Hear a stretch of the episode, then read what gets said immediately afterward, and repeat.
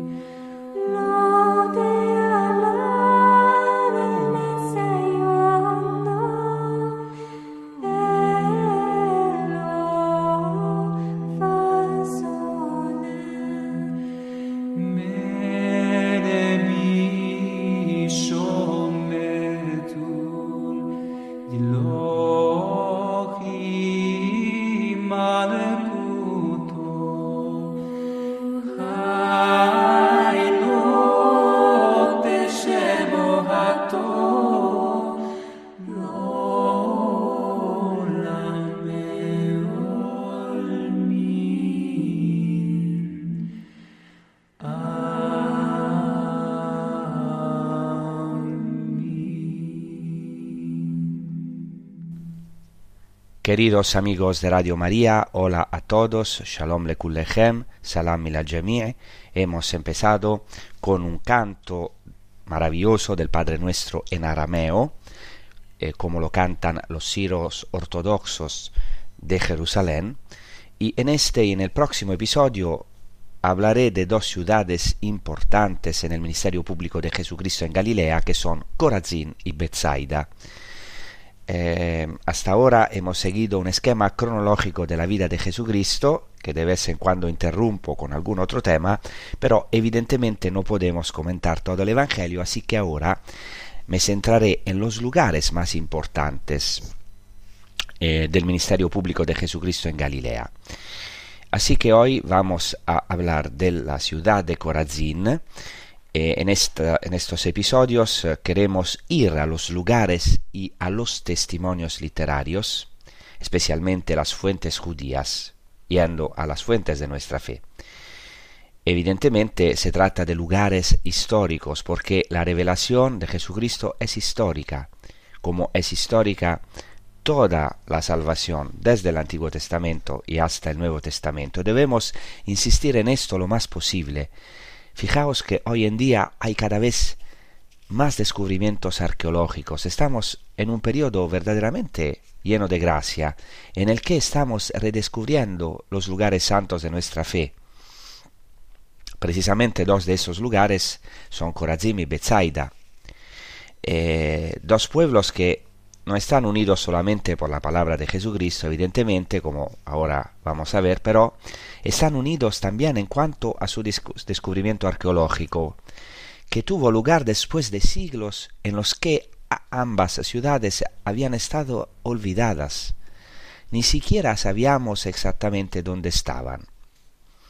Empecemos así inmediatamente por el Evangelio porque nos ayuda a comprender la importancia de estas dos ciudades de Corazín y Bethsaida.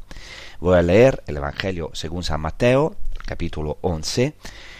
Eh, hay un paralelo también en el Evangelio según San Lucas en el capítulo 10. Entonces, hay un paralelismo entre Mateo y, Lucas en lo que se refiere a esta palabra que Jesucristo pronuncia en referencia a Corazín, Bethsaida y también a Cafarnaún. Estas tres ciudades constituyen lo que Bargil Pixner llamaba el triángulo evangélico, ya que están próximas entre sí, entre ellas. Cafarnaún estaba situada en la orilla del lago, Corazín se encuentra un poco más al norte, en el Wadi, que desciende hasta Cafarnaún, y en, la valle que desciende hasta Cafarnaún, y Bethsaida se encuentra, en cambio, en la desembocadura del Jordán, es decir, más al este todavía, cerca del lago. Estos lugares entonces son llamados por Pixner y más tarde por otros el triángulo evangélico, porque fue aquí donde tuvieron lugar los episodios más importantes del ministerio público de Jesucristo en Galilea, es decir, su predicación, sus milagros, sus signos, sus prodigios. ¿Por qué es este el lugar donde tuvieron lugar la mayoría de los milagros? Ya hemos hablado abundantemente de Cafarnaún en emisiones anteriores, así que no repetiré lo que he dicho sobre Cafarnaún. En Cafarnaún Jesucristo realizó un gran número de milagros, pero Hice esta introducción porque de este mismo pasaje que ahora leeremos veremos que Corazín, Bethsaida junto con Cafarnaún fueron los lugares donde Jesucristo realizó el mayor número de milagros. Y ciertamente muchas veces Jesús predicó en las sinagogas de Cafarnaún, de Corazín, de Bethsaida. Pero por supuesto, por supuesto, predicó también en las casas y en las calles, reuniendo a la muchedumbre, sobre todo después de los milagros que ayudaron a que la gente abriera sus oídos a la predicación, a la buena nueva del reino que Jesucristo anunciaba. Y luego también abriéndose a sus apóstoles, porque desde el principio los envió, Jesucristo envió a sus apóstoles a estas mismas ciudades y aldeas, como también veremos en el curso de este episodio. Proclamamos pues el pasaje del Evangelio de Mateo relativo a Corazín y Bethsaida, Mateo capítulo 11 desde el versículo 20. Entonces se puso Jesús a recriminar a las ciudades donde había hecho la mayor parte de sus milagros, porque no se habían convertido. Ay de ti, Corazín, ay de ti, Bethsaida, si en Tiro y en Sidón se hubieran hecho los milagros que en vosotras, hace tiempo que se habrían convertido cubiertas de sayal y ceniza. Pues os digo que el día del juicio les será más llevadero a Tiro y a Sidón que a vosotras. Y tú, Cafarnaún, ¿piensas escalar el cielo? Bajarás al abismo. Porque si en Sodoma se hubieran hecho los milagros que en ti, habría durado hasta hoy. Pues os digo que el día del juicio le será más llevadero a Sodoma que a ti. En aquel momento tomó la palabra Jesús y dijo, Te doy gracias, Padre, Señor del cielo y de la tierra, porque has escondido, has escondido estas cosas a los sabios y entendidos, y se las, y se las has revelado a los pequeños. Así pues, de este Evangelio se desprende claramente que Jesús realizó un gran número de milagros en Corazín, Bethsaida y Cafarnaún. Empecemos pues inmediatamente a profundizar en este lugar de Corazín, en sus tradiciones y también en las fuentes literarias que se refieren a este lugar. Esta ciudad en hebreo se llama Corazim, pero también se llama Corazín según el nombre más bien arameo con la terminación en nun, o sea, Corazim o Corazín. El significado del nombre Corazim o Corazín es desconocido. Se han hecho algunas suposiciones, pero hoy en día es difícil saber realmente lo que significa este nombre.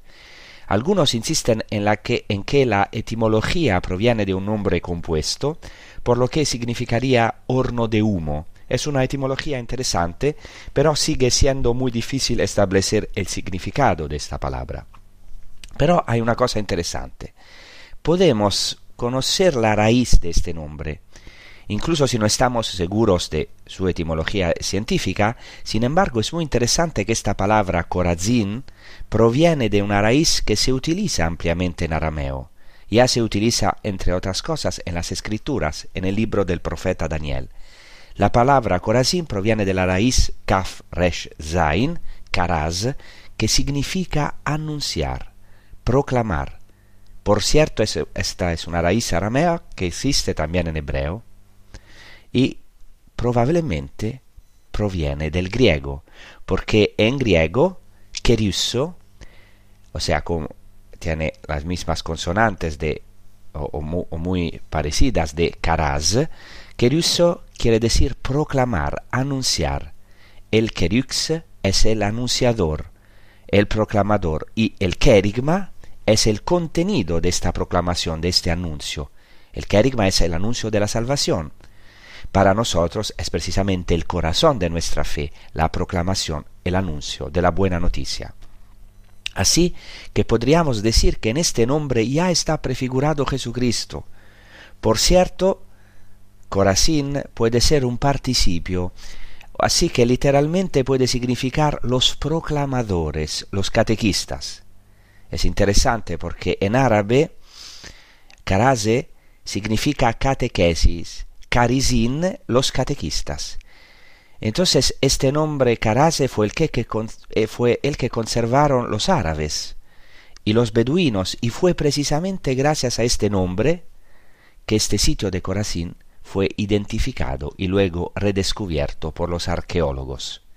Podríamos decir que es un nombre profético, aunque no estamos seguros de esta etimología, es muy interesante porque Corazín es la ciudad del catequista por excelencia, del anunciador itinerante por excelencia, que es Jesucristo. Y es un plural, Corazim o Corazín, es la ciudad de los anunciadores, de los catequistas, de los proclamadores de la buena nueva, porque Jesucristo muchas veces fue en Corazín con sus apóstoles, con sus discípulos, que luego serían los evangelizadores itinerantes por el mundo, partiendo de Galilea hasta los confines de la tierra. Entonces, ahora hacemos una pausa de meditación, oremos con un canto maravilloso de Kiko Argüello, que, eh, eh, eh, que es, es, compuesto por Kiko Argüello, aunque no ejecutado por él, que se titula Jesús recorría todas las ciudades, que habla precisamente de Jesucristo que camina por todas las ciudades y los pueblos de Galilea anunciando el Evangelio del Reino. Gracias.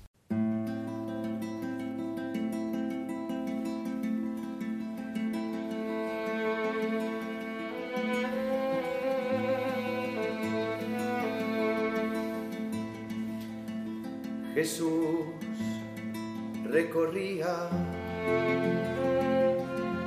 todas las ciudades. Jesús de pueblo en pueblo anunciaba el reino y viendo las gentes que lo seguían se conmovió.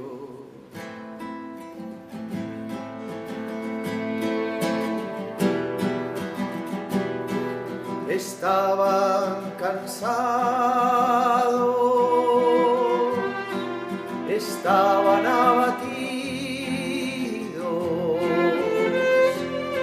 como ovejas sin pastor. Estaban cansados, estaban abatidos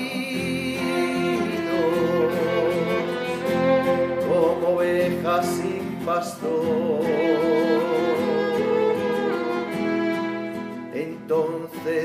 Jesús dijo a sus discípulos, la mies es grande, es verdaderamente grande, y los obreros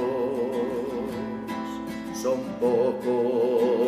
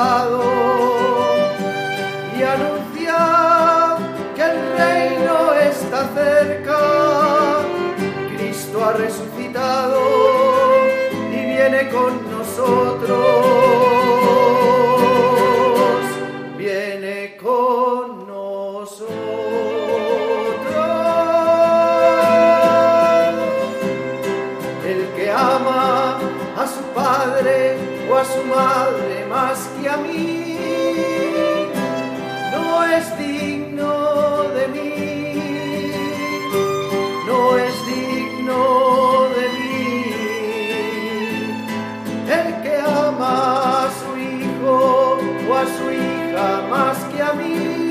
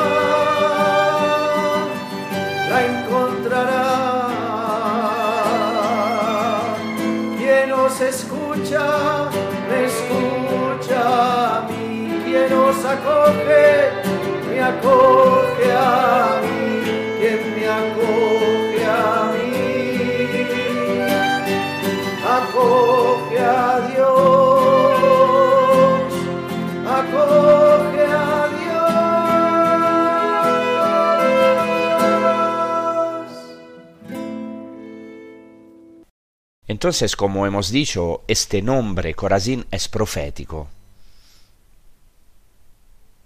¿Dónde está Corazín? Corazín está muy cerca de donde vivo yo, eh, está muy cerca del monte de las bienaventuranzas. Nosotros podemos ir fácilmente a pie desde el monte de las bienaventuranzas hasta Corazín y visitarlo, cosa que hacemos muy a menudo. Para nosotros es un lugar santo porque los pies de Cristo pisaron estas piedras basálticas, aquí está lleno de piedras basálticas, y quizás incluso los pies de la Virgen María pisaron seguramente esos lugares y ciertamente los pies de los apóstoles.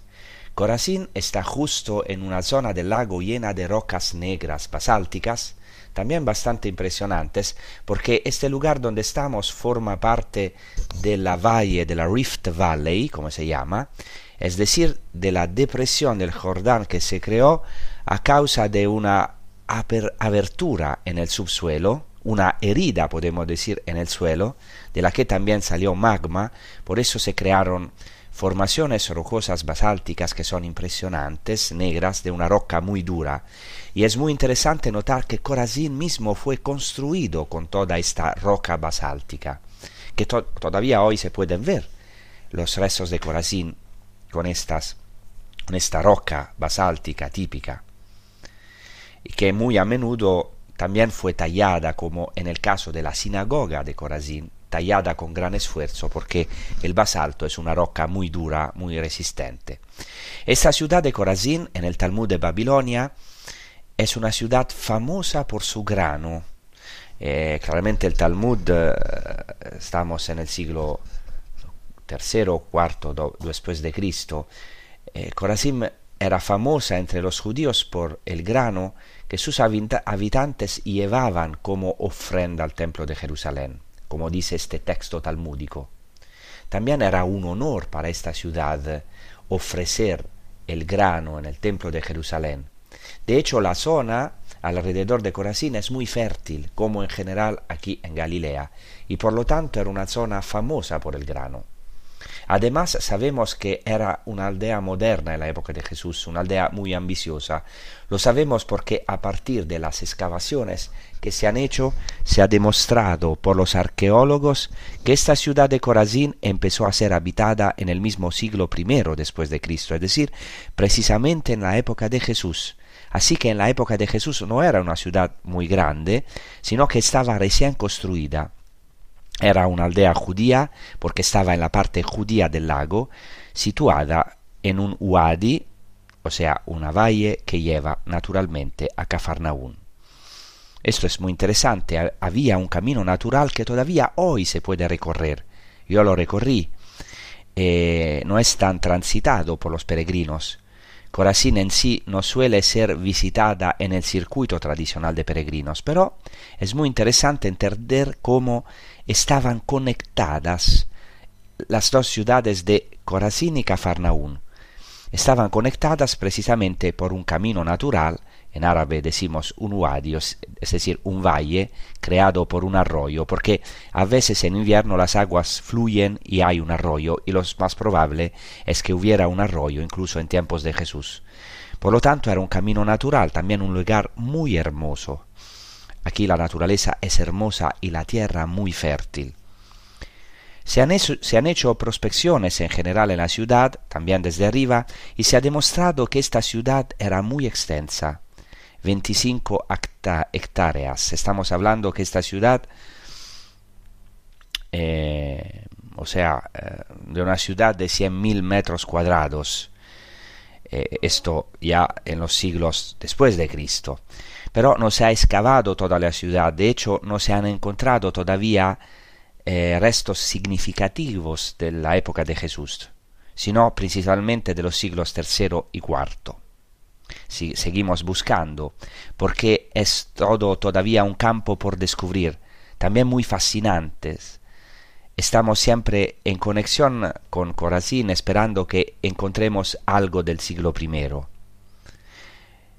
Porque es muy importante porque hemos visto que incluso sobre esta ciudad hay una palabra clara de Jesucristo. Pero Corazín no reconoció el tiempo en que fue visitada.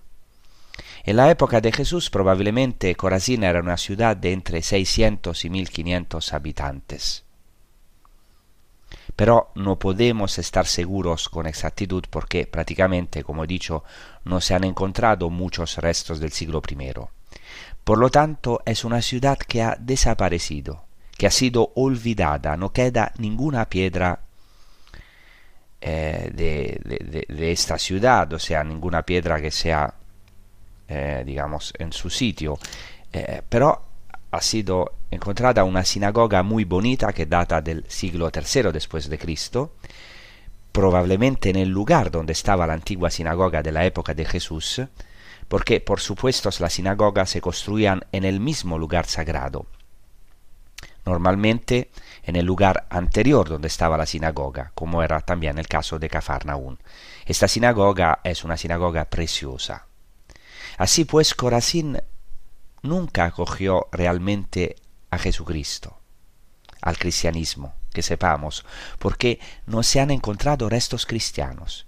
Pero era una ciudad judía con una sinagoga muy hermosa, toda de piedra basáltica negra, incluso con varias decoraciones que aún hoy podemos ver. En la sinagoga, por ejemplo, se encontró la llamada silla de Moisés, una silla que hoy se conserva en el Museo de Israel, de la que se puede admirar una reproducción en la sinagoga.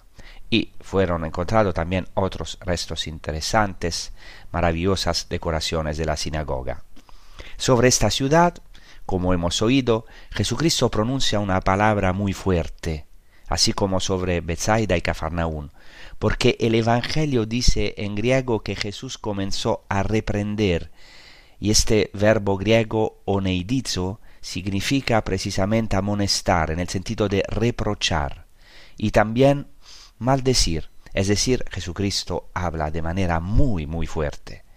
Jesucristo a veces da palabras muy fuertes porque su palabra es la misma palabra de Dios, tiene el mismo poder de Dios, y Dios ciertamente es amor, es misericordia infinita, pero no bromea, porque no nos puede dejar en el engaño, porque hace todo para sacarnos de la situación en la que estamos, de la situación en la que estaban estas ciudades, que es también nuestra situación, una situación de autosuficiencia, de soberbia, de no escucha, de no necesitar la salvación.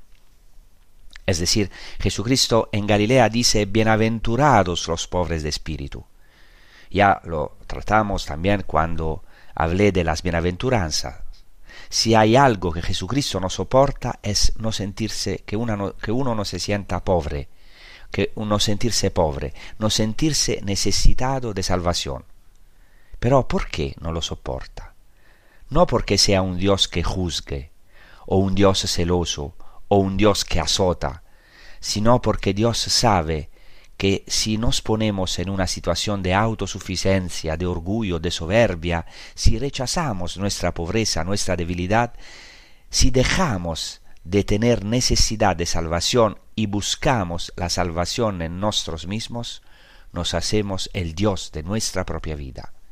Por eso Jesucristo no tiene otro camino que reprender a estas ciudades, que llamarnos a conversión. Y dice, ay de ti, Corazín, ay de ti.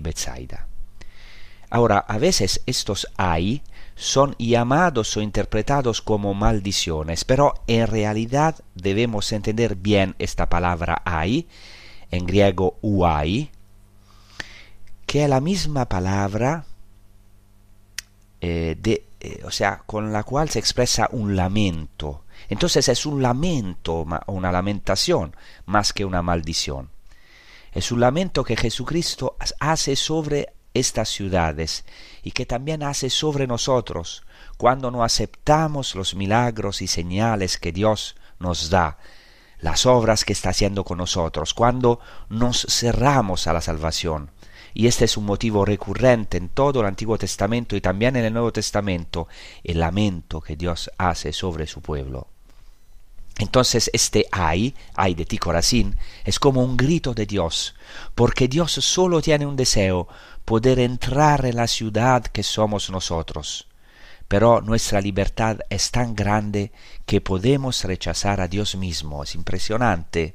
Y ante este rechazo Dios no tiene más remedio que amonestarnos con palabras fuertes para llamarnos a la conversión, pero siempre con amor, es decir, quejándose de hecho, en hebreo, ay no es una palabra como la hemos interpretado muy a menudo como una maldición. En el lenguaje popular, o sea, como normalmente es interpretado, sino que es realmente un ay, en hebreo hoy, que es un lamento. Ay, ay, Corazín, ay, Betsaida. Es este lamento que sale del mismo corazón de Dios es el lamento de quien está enamorado del hombre, que desea entrar en él. Pero el hombre puede convertirse en una fortaleza cerrada al mismo Dios. El otro aspecto muy importante es referencia a las ciudades de Tiro y Sidón, porque Jesucristo dice, ay de ti Corazín, como si fuera un lamento, ay de ti Bethsaida, porque si en Tiro y Sidón hubieran sucedido las maravillas que han ocurrido en medio de vosotros, ellas vestidos de silicio y rociados de ceniza hace tiempo que se habrían convertida, convertido. No me detendré en la comparación que Jesucristo hace entre Cafarnaún y Sodoma, que también sería muy importante, ya hemos hablado de Cafarnaún, pero Jesucristo menciona estas tres ciudades paganas, Tiro, Sidón, Sodoma, ciudades paganas, paganas por excelencia, o mejor dicho, las tres ciudades enemigas por excelencia de Dios y de Israel, Tiro, Sidón y Sodoma. Con respecto a Sodoma, el libro del Génesis habla de su inhospitalidad. Hay que entender una cosa, que en el Antiguo Testamento Sodoma es destruida no sólo por su corrupción moral y sus pecados, sino sobre todo por su inhospitalidad, por no haber acogido a Lot, por querer hacer violencia a Lot y, a, a sus huéspedes, que eran ángeles. Ese es un punto fundamental. Porque se insiste mucho en el pecado de Sodoma, porque los hombres de Sodoma quieren maltratar a los huéspedes de Lot que son enviados por Dios. Y por eso el pecado de Sodoma es precisamente un pecado de sexualidad o de homosexualidad, también esto es verdad, pero es fundamental entender que el mayor pecado de Sodoma es no haber acogido a los enviados de Dios, no haber, no haber acogido a los ángeles, haber hecho violencia a los ángeles, y por eso Lot tendrá que irse. Sodoma será destruida no solo obviamente por su corrupción, sino también por las abominaciones que se cometieron en ella, que conocemos por el libro del Génesis, y para no haber acogido a los enviados de Dios. Corazim y Bethsaida, por otra parte, son comparadas con Tiro y Sidón. Y aquí me gustaría subrayar algo que también diré más adelante en referencia a Bethsaida, y que no es muy subrayado por los comentarios. Sabemos que Jesucristo era judío, hablaba arameo, también conocía claramente el hebreo, sin duda como judío, y hace un juego de palabras entre Bethsaida y Sidón. Es interesante que en hebreo Beit Zaida significa la casa de la pesca, como veremos, por lo tanto está relacionada con los pecadores. Sidón también está relacionada con la pesca porque era un puerto. Aunque no conocemos exactamente el significado original de la palabra Sidón, Sidón, muy probablemente, sin embargo, eh, es conectada a, a, la raíz en hebreo tzade yud dalet que significa precisamente pescar. Y por eso en árabe hasta el día de hoy Sidón se llama Saida con la sade y esta es una raíz que se refiere a la pesca. Entonces, Bethsaida es un lugar de la pesca en conexión con Sidón, eh, es el lugar donde Jesucristo, como veremos en el próximo episodio, pescó a algunos de los apóstoles que venían de Bethsaida, incluso claramente, claramente San Pedro, y donde quiere pescar los hombres. Y entonces ahora escucharemos un canto, vamos a rezar con un canto que se titula Porque mi yugo es suave. Es una palabra importante porque Jesucristo dice de ir a Él, de dejarse pescar por Él, de ir a Él que es manso y humilde de corazón, que es precisamente la gracia que hoy pedimos a Dios en, oposición a la soberbia y a la autosuficiencia de Corazín. Vamos a escuchar este canto.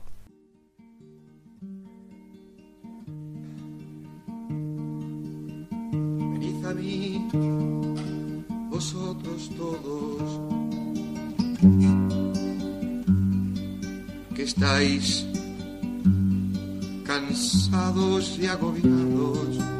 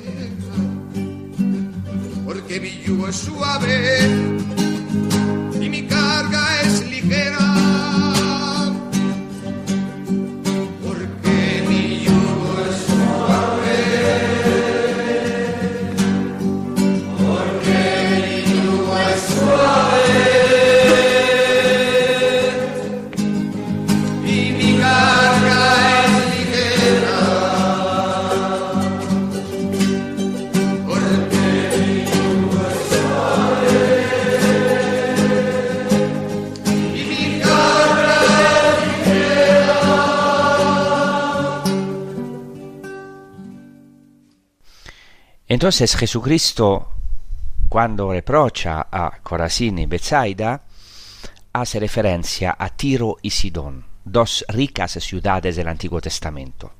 Sería muy interesante profundizar en la historia de estas dos ciudades fenicias, pero aquí obviamente no tengo tiempo para entrar en todo. El pueblo fenicio fue muy importante y tuvo una gran influencia aquí mismo en Oriente Medio, pero luego también en todo el Mediterráneo.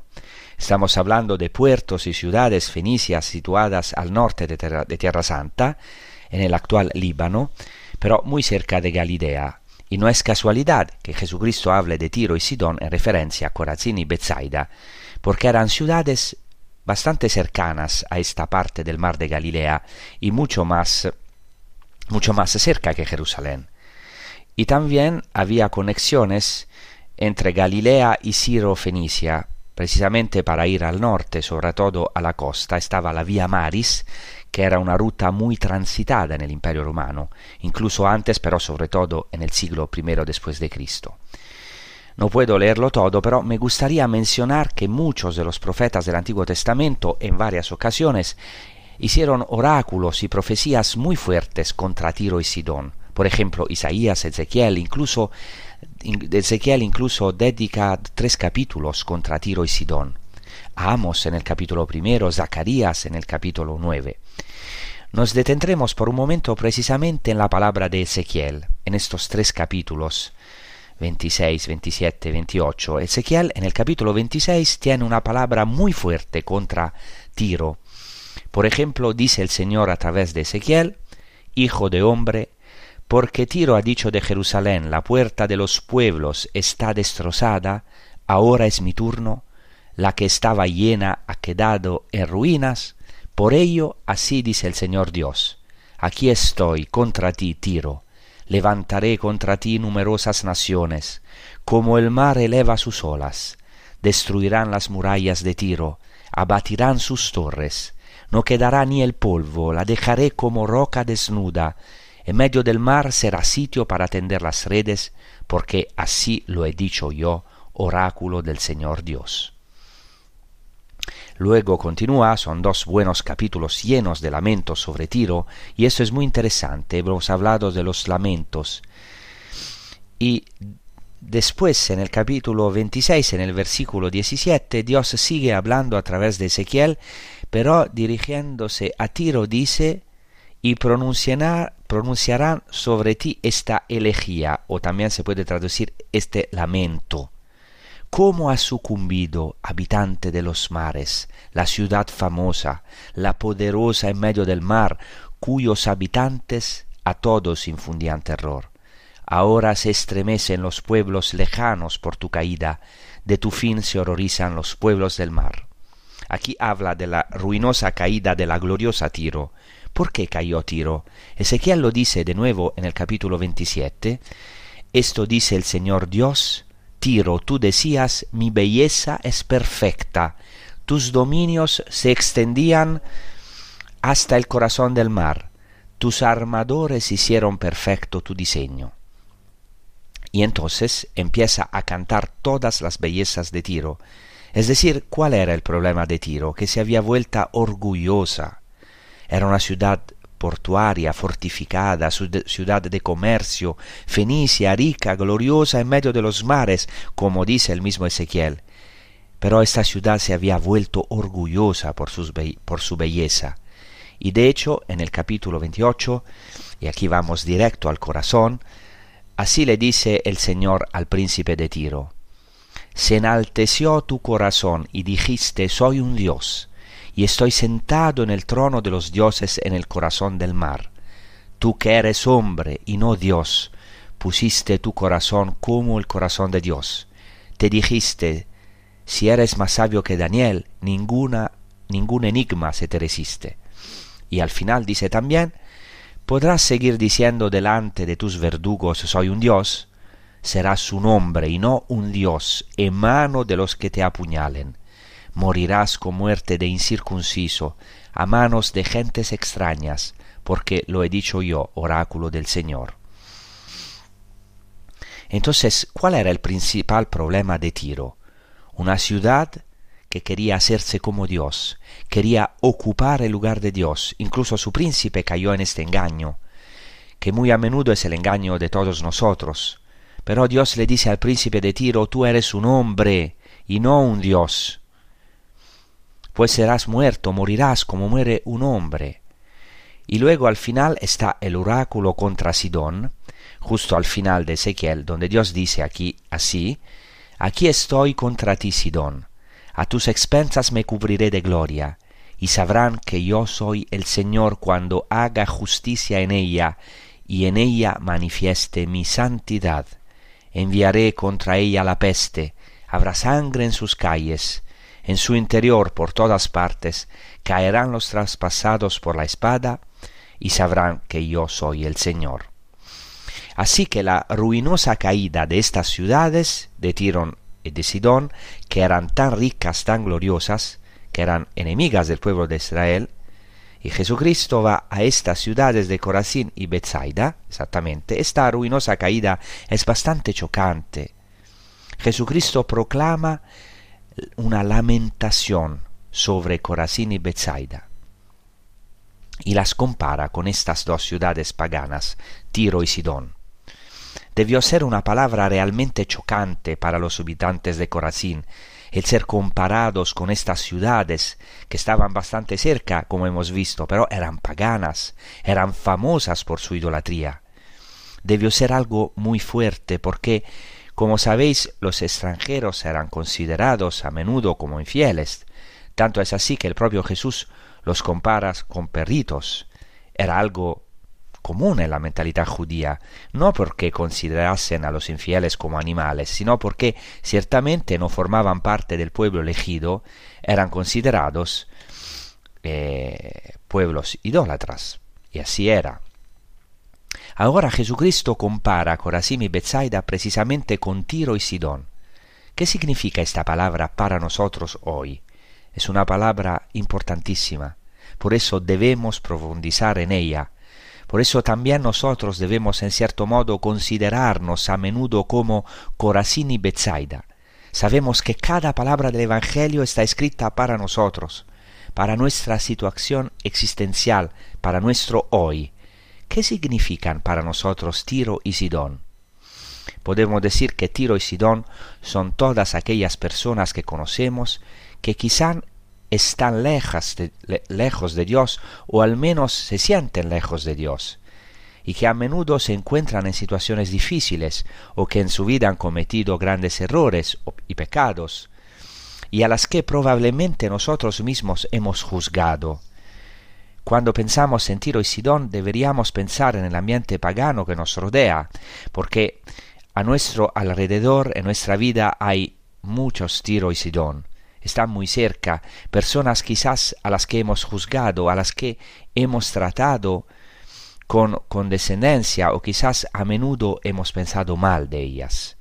Hoy el Señor nos dice, si yo hubiera hecho en ellos los milagros que se han hecho en vosotros, ya se habían convertido. Porque Dios hace signos y prodigios en nosotros. Nos ha dado dones inmensos a nosotros los cristianos. Y Jesucristo dice, el Señor viene a través de este lugar santo de Corazín para hablarnos a todos, para recordarnos lo que ha hecho en nosotros, para abrirnos los ojos a los milagros, para que no rechazamos a Jesucristo y a sus enviados, los anunciadores, los Corazim. Realmente Dios ha hecho grandes maravillas en nosotros. Es decir, esta palabra de Corazín es en el fondo una palabra contra el cinismo. Muchas veces nosotros, los creyentes o, o las personas religiosas en general, estamos enfermos de una enfermedad muy sutil, muy difícil de curar, que es el cinismo. Es decir, cuando escuchamos la palabra de Dios y esta palabra resbala, igual que estas rocas basálticas de Corazín la palabra no entra en nosotros y a veces nos volvemos pretenciosos o exigentes con los demás y no nos convertimos. Y esta es una situación en la que ya no nos consideramos necesitados de salvación, ya no somos pobres, ya no tenemos sed de Dios, ya no anhelamos a Dios. El cinismo espiritual es muy peligroso. Significa no darse cuenta de los signos poderosos que Dios hace, acostumbrarse a los milagros, darlo todo por sentado, incluso los milagros de la vida cotidiana que vemos. Significa ser exigentes con Dios, pedirle que cambie nuestra historia y así nos volvemos duros, duros como las rocas basálticas de Corazín, y a veces hasta nos volvemos despiadados con los demás, y por eso juzgamos.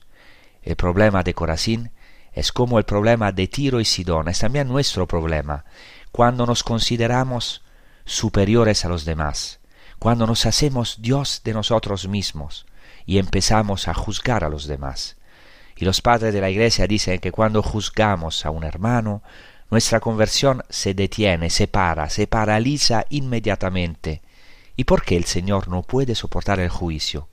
El Señor no puede soportar el juicio precisamente por la misericordia que ha tenido con nosotros, los milagros que ha hecho con nosotros. ¿Y cuál es el primer milagro? La misericordia que tuvo con nosotros. El Señor vino a buscarnos cuando éramos pecadores, entró en nuestro pueblo, en nuestra aldea, se dignó con su palabra, con la palabra de Dios, se dignó entrar con su poder. Pidamos a Dios esta gracia de no rechazar, de abrir los ojos a los dones que Dios nos da todos los días, que podamos acoger a estos corazim, a estos catequistas que son los apóstoles que Dios envía a nuestras vidas, para que en el día del juicio recibamos misericordia, porque Jesucristo dice de Corazín, de Bethsaida y también de Cafarnaún, en el día del juicio esas estas ciudades paganas tendrán un destino menos duro que el vuestro. Jesucristo dice en otro Evangelio, al que tiene se le dará y será en abundancia, pero al que no tiene se le quitará hasta lo que cree que tiene. Y también dice el Señor, el juicio no será igual para todos, sino que a quien mucho se le dio, mucho se le exigirá. Lo dice Jesucristo, a quien mucho se le dio, mucho más se le exigirá. Es decir, Jesucristo en el juicio final no nos juzgará a todos de la misma manera, sino de acuerdo con los dones que hayamos recibido. Algunos de nosotros hemos recibido grandes dones, yo hablo de mí mismo, ¿no? Y pidamos a Dios esta gracia de no insuperbirnos, de ser humildes, pobres de espíritu, para poder acoger cada día a Jesucristo que constantemente llega a nuestras vidas, que desea entrar por las puertas de nuestra ciudad. Muchas gracias de vuestra atención recuerdo que pueden escuchar, oír otra vez y también otros episodios, otras emisiones de Radio María en eh, el sitio internet, en el podcast de Radio María España. Os deseo una buena prosecución con eh, los programas de Radio María y hasta la próxima y muchas gracias.